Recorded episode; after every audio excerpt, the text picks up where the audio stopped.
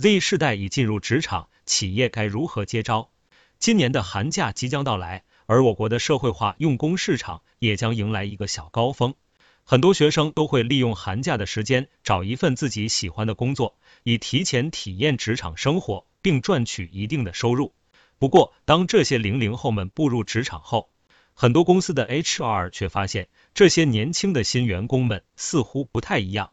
他们不安于现状，也不在乎五险一金，只希望拿到手的工资多一点，也更追求工作方式和工作时间上的自由。由此，许多职场人也产生疑问。为什么会出现这种情况呢？想要找到问题产生的原因，就需要了解当下的实际发展情况。这些与众不同的职场人又被称为 V 世代，也就是互联网时代的原住民。对于他们来说，线上生活就像是吃饭、睡觉一样自然。所以，当他们知道可以通过网络平台来实现工作自由的时候，自然会放弃固定工作，投入到其中。其次，年轻人追求个性，不喜欢被工作中的条条框框所束缚，而且年轻人从业经验较少，对于自己的工作也没有一个详细的规划，所以他们会通过这种较为灵活的就业方式，来体验各种工作的内容和环境，以便找寻到最为适合自己的工作。与此同时，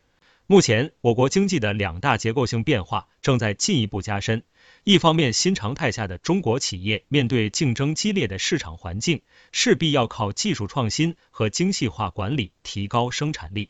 另一方面，企业为了控制成本，也会更倾向于使用社会化用工这种较为灵活的用工方式。而这些年轻人处在这种大环境下，自然就会进入社会化用工人员的行列之中。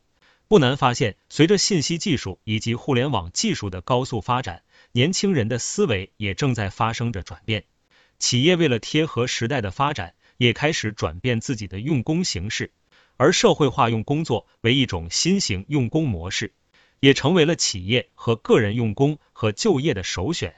那么，企业和个人使用社会化用工模式有什么好处呢？